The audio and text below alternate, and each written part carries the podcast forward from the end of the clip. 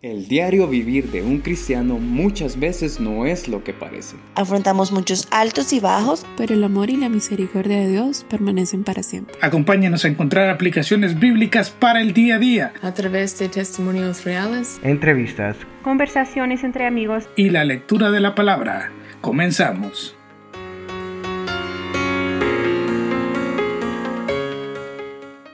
Hola chicos, bienvenidos a Anastasis. Esta vez estaremos hablando sobre el tiempo, sobre qué es el tiempo, cómo deberíamos utilizarlo y qué significa el tiempo para un cristiano.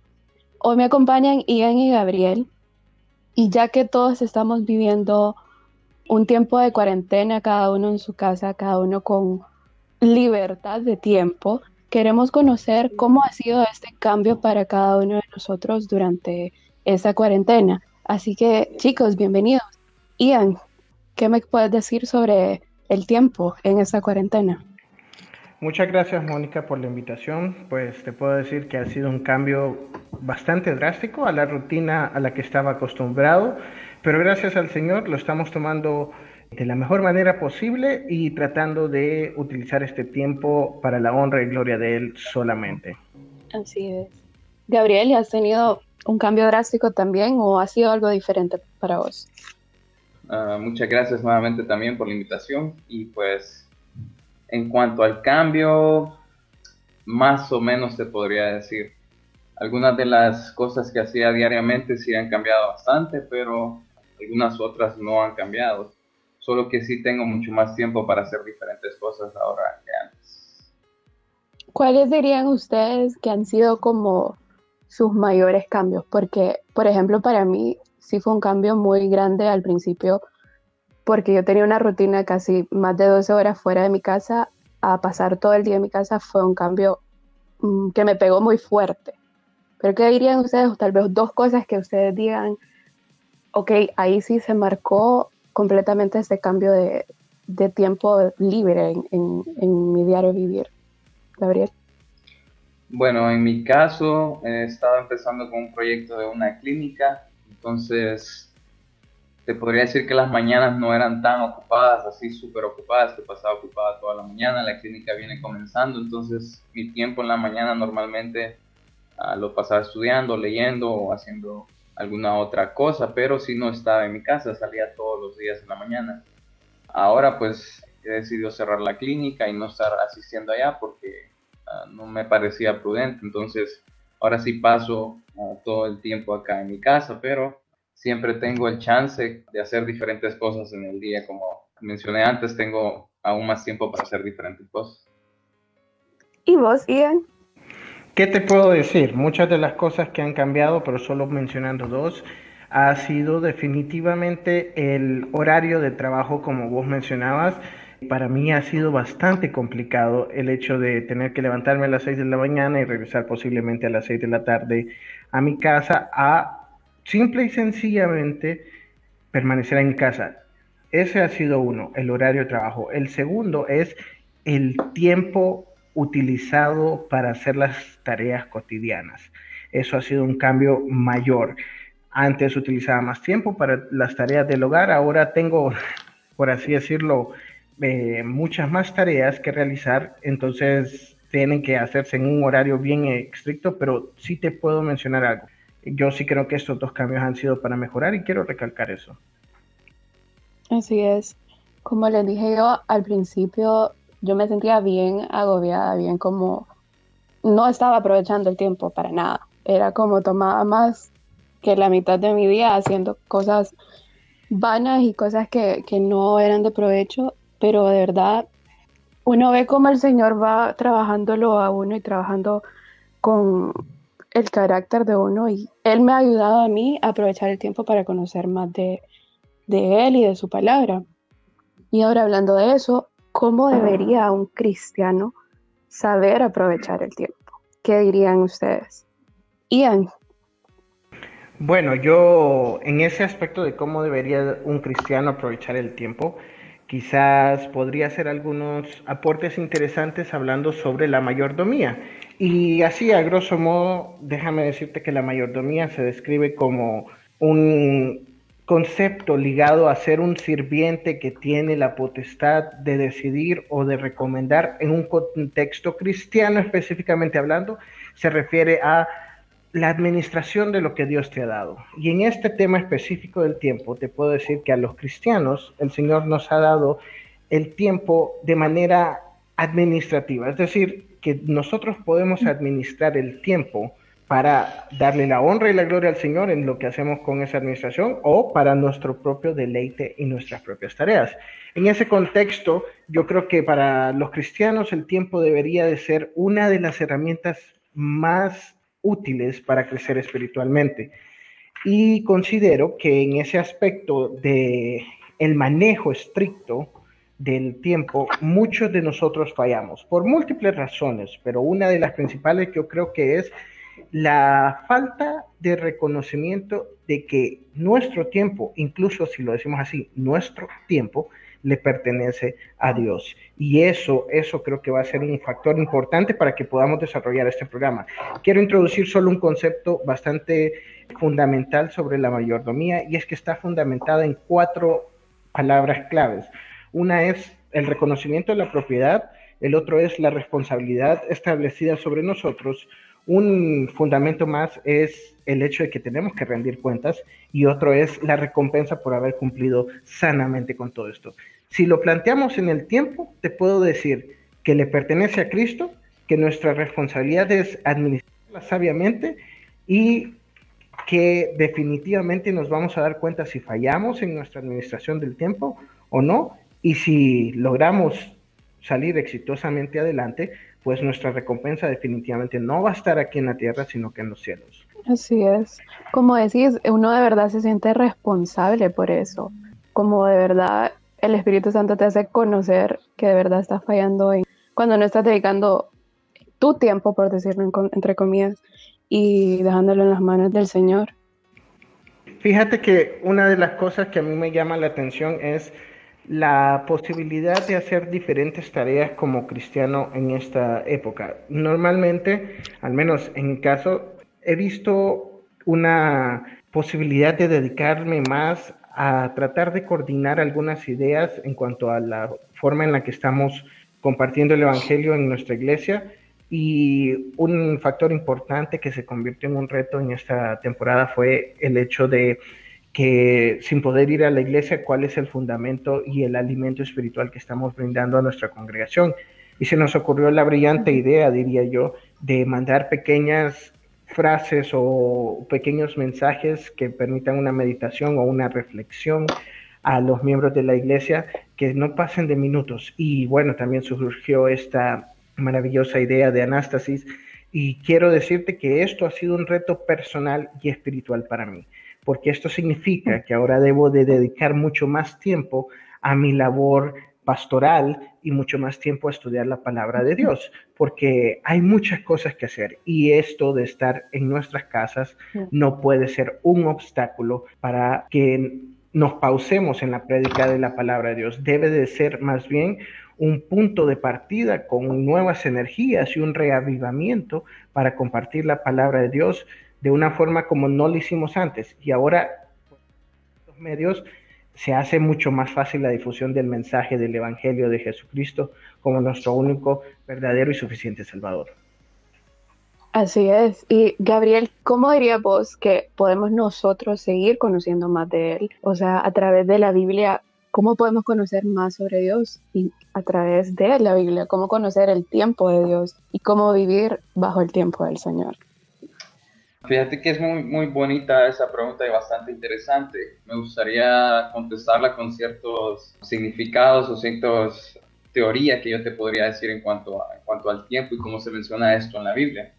Lo voy a tratar de hacer un, un, poco resumido para poder dar algunos versículos en los que nos podamos enfocar. Hay dos palabras que se utilizan en el Nuevo Testamento para definir el tiempo, que uno es cronos y el otro es kairos el tiempo Kairos es el que nos vamos a concentrar el día de hoy porque este define más el tiempo de Dios y se refiere más que todo a tomar una oportunidad o no se refiere a un tiempo cronológico, perdón, sino a tomar una oportunidad y te voy a leer varios versículos en los que esta palabra se, se menciona para que podamos entender mejor el concepto. El primer versículo se encuentra en Efesios 5, del 15 al 18, que la palabra de Dios dice, mirad pues con diligencia cómo andéis, no como necios, sino como sabios, aprovechando bien el tiempo, porque los días son malos. Por tanto, no seáis insensatos, sino entendidos de cuál sea la voluntad del Señor. No os embriaguéis con vino, en lo cual hay disolución, antes bien sed llenos del Espíritu Santo. Y me interesa la palabra en el versículo 16 que dice aprovechando bien el tiempo, que la nueva versión internacional te lo, te lo traduce aprovechando al máximo cada momento oportuno. Entonces esto nos, nos, uh, nos plantea a nosotros en este contexto que como cristianos debemos de aprovechar el tiempo, cada oportunidad que tenemos, que el Señor nos da, para tener un buen testimonio, como dice en versículo 15, que andemos con diligencia en frente de las personas que no conocen a Cristo. Y me interesa también mucho lo que dice el versículo 18, que no nos embriaguemos con vino, sino que seamos llenos del Espíritu Santo. Nos está diciendo que aprovechemos nuestro tiempo también para que podamos ser controlados por el Espíritu Santo, no solamente para tener un buen testimonio, porque a veces un buen testimonio no significa una relación personal con el Señor, sino también tratar de enfocarnos en tener una relación personal con el Señor. El siguiente versículo está en Colosenses 4, 5, que es muy similar a que, a que acabo de leer, que dice, andad sabiamente para con los de afuera redimiendo el tiempo. Nuevamente lo aplico a, a los de afuera, que tengamos un buen testimonio con las personas de afuera. Obviamente ahorita no salimos, nadie nos ve, probablemente solo la gente de nuestra casa nos ve, pero todos aquí puedo asegurar que tenemos redes sociales entonces, en cuanto a eso, ¿qué hacemos en nuestros perfiles de Facebook, de Instagram, de, o lo demás que haya, que no lo conozco muy bien, pero qué estamos haciendo en nuestras redes sociales? Obviamente la gente no nos puede ver ahorita, pero sí pueden ver lo que nosotros hacemos en nuestras redes sociales. Realmente estamos invirtiendo nuestro tiempo en nuestras redes sociales para que los de afuera conozcan que somos cristianos o simplemente estamos compartiendo cualquier tontería que vemos en las redes. Otro mm. versículo que me gusta bastante está en 2 de Timoteo 4, del 1 a 2, que le está escribiendo Pablo a Timoteo y le dice, te encarezco delante de, de Dios y del Señor Jesucristo, que juzgará a los vivos y a los muertos en su manifestación en su reino, que prediques la palabra, que instes a tiempo y fuera de tiempo, redarguye, reprende, exhorta con toda paciencia y doctrina. Entonces, este versículo también es muy importante para nosotros como cristianos. Obviamente, ahorita nosotros no podemos salir a predicar, pero como mencioné antes, tenemos tanta tecnología que incluso nosotros ahorita estamos haciendo uso de ella para poder predicar el Evangelio y muchas veces utilizamos esta tecnología en cosas que no glorifican al Señor. Tal vez nos sentamos en nuestra computadora, estamos solos y qué es lo que estamos viendo a través de nuestra computadora. Realmente estamos utilizando el tiempo sabiamente o lo estamos utilizando solamente para nuestro propio beneficio. Y si tenemos la oportunidad de predicar el Evangelio, tal vez a través de las redes sociales, tal vez tenés un amigo cercano y podés chatear con él, con esa persona, le estás compartiendo el Evangelio, solamente le estás compartiendo los chismes, o te diste cuenta que a Juan Orlando lo van a incriminar por narcotráfico, o realmente le estás predicando las buenas nuevas en este tiempo que tenés en tu casa y que lo puedes utilizar de la mejor manera. Me gustaría antes de terminar dejar al oyente con tres preguntas, de acuerdo a los versículos que acabamos de leer. ¿Está usted utilizando sabiamente su tiempo? ¿Está usted utilizando su tiempo para tener un buen testimonio frente a los demás? ¿O está usted utilizando cualquier oportunidad que tiene para predicar el Evangelio? Esas son las, las preguntas que me gustaría dejar para el día de hoy. Mónica, yo quisiera interrumpir un poco esta conversación y solo decir lo extraordinario que puede ser pensar que este no es un tiempo de vacaciones. Por lo tanto, no se nos hace fácil pensar en que vamos a vivir como en cualquier día de feriado, haciendo lo que se nos place. Todo lo contrario. Yo creo que este es un tiempo que dentro del plan de Dios cumple con un propósito individual, es decir, para cada uno de nosotros. Y yo creo que está ligado con mucho de lo que acaba de, de hecho está ligado completamente con lo que acaba de decir Gabriel, nuestro testimonio cuál es el reto personal en la cuarentena, por así decirlo, a nivel de nuestro país, por ejemplo. ¿Cómo vamos a hacer para salir de esto? ¿Vamos a regresar a la normalidad? ¿Realmente ansiamos regresar a la normalidad? ¿O estamos pensando que después de este momento vamos a ir a un punto donde vamos a salir más cercanos a Cristo, más hechos a la imagen de, Dios en, en, el aspecto de imitar todas las labores de Cristo en el crecimiento espiritual. Hay tantas cosas que podemos decir, pero una que se me viene a la mente como un ejemplo extraordinario es que muchos hoy posiblemente tengan más trabajo que cuando iban a sus oficinas. Pero eso no debe de ser una excusa para no mejorar tu relación con Dios porque precisamente ya no hay tiempo perdido en el tráfico, ya no hay tiempo perdido en otras actividades o hobbies que se realizaban, ahora tienes más tiempo en tu casa, más tiempo con tu familia, ahora puedes incluso pensar en un concepto que hace muchos años se hablaba, es la iglesia en casa. El hecho de que las familias sean el principio básico y fundamental de la sociedad en el aspecto cristiano. La iglesia en casa es que cada uno de nosotros crezca en comunión con el Señor, dando un ejemplo a la sociedad. Y yo creo que eso, eso precisamente es lo que pretendemos hablar del tema de hoy. Sin embargo, a veces se acercan algunos retos bien interesantes. El tiempo va ligado también con la forma en la que te sentís. Si en este momento no te sentís bien, posiblemente no vayas a aprovechar bien el tiempo, pero eso de cómo te sentís eh, va a ser para otro programa con seguridad. Así que pensemos en el hecho de que esta es una oportunidad, no es un periodo de vacaciones, es una oportunidad para mejorar como cristianos y para ser mejores hijos de Dios. Claro que sí. Y quisiera, Gabriel, que recalcaras eh, la definición de kairos, si puedes hacerlo. Ok, kairos es una palabra en griego que está haciendo más énfasis en cuanto a aprovechar una oportunidad, una situación específica que tiene que suceder. En cuanto a cronos, se refiere a días, meses, años, horas. Pero kairos el Señor lo utiliza como una oportunidad. Y mencionamos antes los tres versículos donde decía que aprovechemos bien el tiempo para tener un buen testimonio para los de afuera, que aprovechemos bien el tiempo, que tengamos esa oportunidad o que aprovechemos esa oportunidad para predicar el Evangelio cuando sea oportuno e incluso cuando no sea oportuno. Entonces, esa es la idea que el Señor quiere decir. Otra cosa que me gustaría mencionar es cómo define este tiempo a Dios y esta se encuentra en Hebreos 13:8 que menciona el, pasaje, Jesucristo es el mismo ayer y hoy y por los siglos. Esto quiere decir que el tiempo no afecta a Jesucristo de ninguna manera, por lo tanto Jesucristo no cambia en lo que Él fue y en lo que Él es y en lo que Él va a hacer. Por lo tanto, Dios ha sido un Dios misericordioso por toda la eternidad y lo va a seguir siendo por toda la eternidad. Y también es un Dios justo que va a demandar justicia, que ya pagó Cristo para que nosotros como cristianos podamos ser justificados a través de la sangre de Jesucristo. Así es. Esta es una duda mía. ¿Podríamos dividir Cronos como nuestro tiempo y Kairos el tiempo de Dios? Y ahí es a donde creo que viene mucha preguntas de, de cada uno de nosotros porque entendemos que el tiempo de Dios y la voluntad de Dios no es la misma que la de nosotros.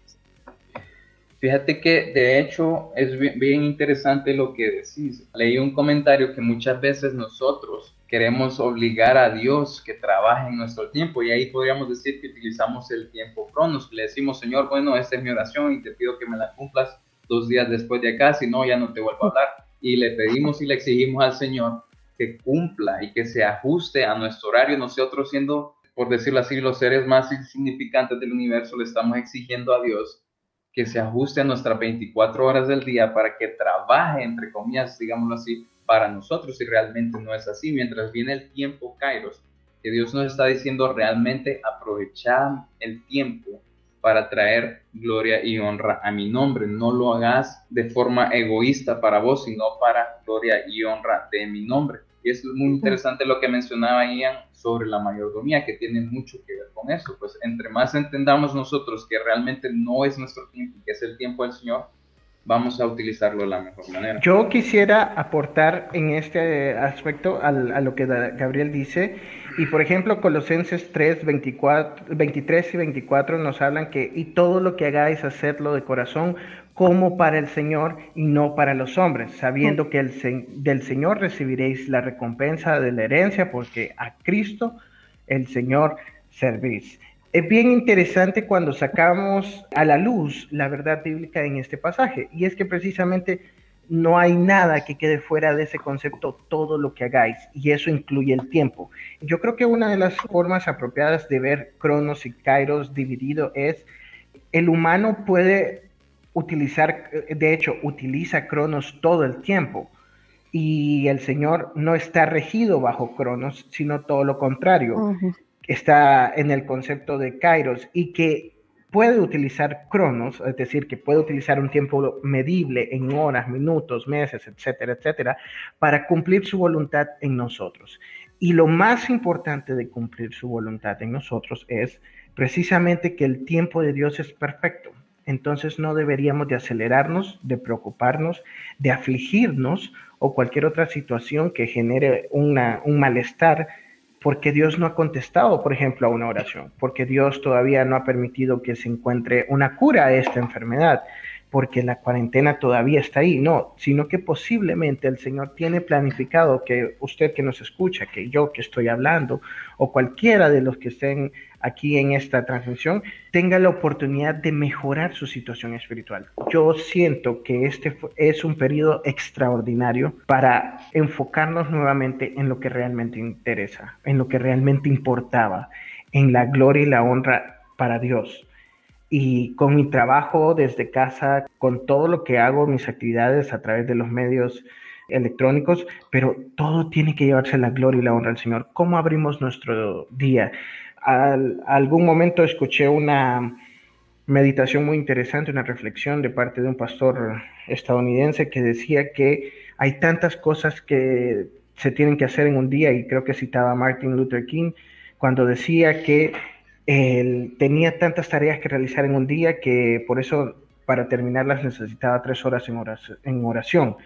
Y todos nosotros podríamos pensar, tres horas en oración, eso es demasiado, está perdiendo el tiempo. Pero es que esa es la realidad del ser humano.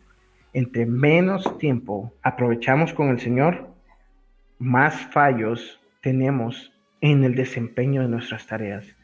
Entre más nos acercamos entre más nos reflejamos en la imagen de Cristo, entre más nos volvemos siervos de Dios, más fácil es ejecutar nuestras tareas diarias y cotidianas. Yo creo que eso debe de ser una reflexión que tenemos que realizar en este periodo de cuarentena, que todo lo que hagamos sea precisamente con el corazón y como para el Señor, o sea, buscando la perfección, ¿verdad? Así es. Y me gusta mucho lo que decís y confiando en el Señor y pensando que todos estos cristianos que compartimos la vida nosotros o las personas que nos escuchan, confiando que ellos sí están tomando este tiempo para conocer más del Señor, para de verdad dejar sus propios tiempos y confiar en el tiempo del Señor y en la voluntad del Señor. ¿Qué creen ustedes? Por lo menos tres cosas que creen ustedes que debemos de esperar de un cristiano después de esta cuarentena, cuando ya termine esto y que podamos salir a las calles. ¿Bien? Yo creo que una cosa que debemos de esperar de los cristianos es un reavivamiento. Y con esto quiero ser bien claro en cuanto al uso de esta palabra, porque puede causar alguna confusión. Creo que lo que se debe de revivir es la relación personal con Cristo. Es decir, mejores cristianos cultivados en la cuarentena, mejores miembros de una iglesia, mejores ministerios, mayor expansión del Evangelio y este es un resultado que va atado de muchas formas. Lo que debemos de esperar después de este periodo es que usted, que yo, realmente hayamos eh, alcanzado un estatus de amistad plena, amplia con Jesucristo, mm. de tal manera que sintamos que Él estuvo, está y estará como cualquiera de nosotros al par. Y si vamos a regresar a darle un abrazo, debe ser un abrazo a la realidad de que Cristo estuvo con nosotros y que tenemos que predicar esa realidad, que Cristo en todo momento estuvo con nosotros. Después de esta cuarentena, yo quiero decirles, debemos de regresar a una relación plena con el Señor. Así es, Gabriel. Pues fíjate que estoy de acuerdo con lo que menciona Ian. Realmente este tiempo, en teoría, ¿verdad? Debería de habernos servido a todos para pasar tiempo con el Señor y realmente revivir esa pasión que tuvimos al inicio cuando aceptamos a Cristo en, nuestro corazón. No sé en lo personal cada uno de ustedes, pero recuerdo cuando recibí a Cristo en mi corazón fue hace ya mucho tiempo y me sentía con mucha emoción y quería hacerlo todo para el Señor. Luego empieza la, la rutina, empiezan las ocupaciones y empiezan diferentes cosas y vos te vas apartando y enfriando poco a poco y luego te quedas solamente con un ministerio y ahí dijiste, bueno, hasta aquí llego. Pero creo que este momento para nosotros tal vez fue un momento de pausa el Señor que nos dio un momento de descanso para que nosotros podamos retomar nuevas fuerzas y luego venir aún con más pasión a servirle en los diferentes ministerios que hay allá en Obviamente, cuando regresemos va a haber un poquito de, dificultad en cuanto en quién confiar, en a quién abrazar, por decirlo así, en quién acercarse, pero que eso no impida que nosotros podamos regresar y servirle al Señor donde quiera que vayamos. Si mucha gente va a regresar a su trabajo, pues que pueda haber aprovechado este tiempo para cultivarse en la palabra y poder eh, expresar el Evangelio en sus, lugares de trabajo, las, personas que enseñan, las personas que ah, hacen diferentes funciones, que les haya servido este tiempo para poder luego predicar el Evangelio, que hayan podido, entre comillas, descansar ahorita y que ya al salir al, mundo puedan hacerlo con la mayor pasión posible. Y para terminar, Gabriel, te quisiera pedir eh, si puedes volver a decirnos esas tres preguntas que le hacías al cristiano, que podrían ser un reto para cada uno de nosotros sobre este tiempo de cuarentena. De hecho, voy a agregar una nueva pregunta a las, a las otras que dice, pero me gustaría explicar un poquito sobre eso. La primera pregunta es, de acuerdo a los versículos que leímos, es si nosotros estamos utilizando sabiamente el tiempo, si usted está utilizando sabiamente el tiempo. También la siguiente pregunta es si usted utiliza su tiempo para tener un buen testimonio frente a los demás y mencionamos el ejemplo de las redes sociales.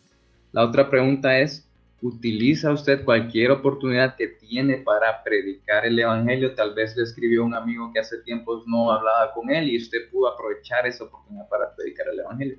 La última pregunta que me gustaría agregar es, obviamente todos sabemos que en una relación se tiene que cultivar. ¿Y cómo se cultiva eso? Pues conociendo a la otra persona, dedicándole tiempo y dedicándole interés. En el caso de nuestra relación con Dios, como, lo, como menciona esta palabra, es una relación personal con Dios. Obviamente a mí Dios y a mí me conoce el 100%, pero ¿cuánto le conozco yo al Señor?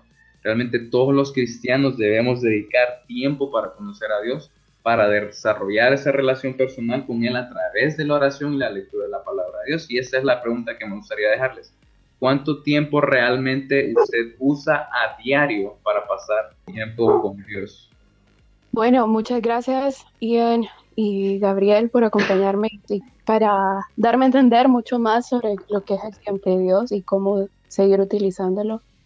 Que la gloria y la honra sea para el Señor. Muchas gracias Mónica por la invitación. Así es, Mónica, muchas gracias y como mencionó bien, lo que estamos haciendo acá solo es para gloria y honra de Dios. Amén. Y a ustedes que nos escuchan, los invitamos a seguir conociendo más de la palabra para la gloria y la honra de Dios.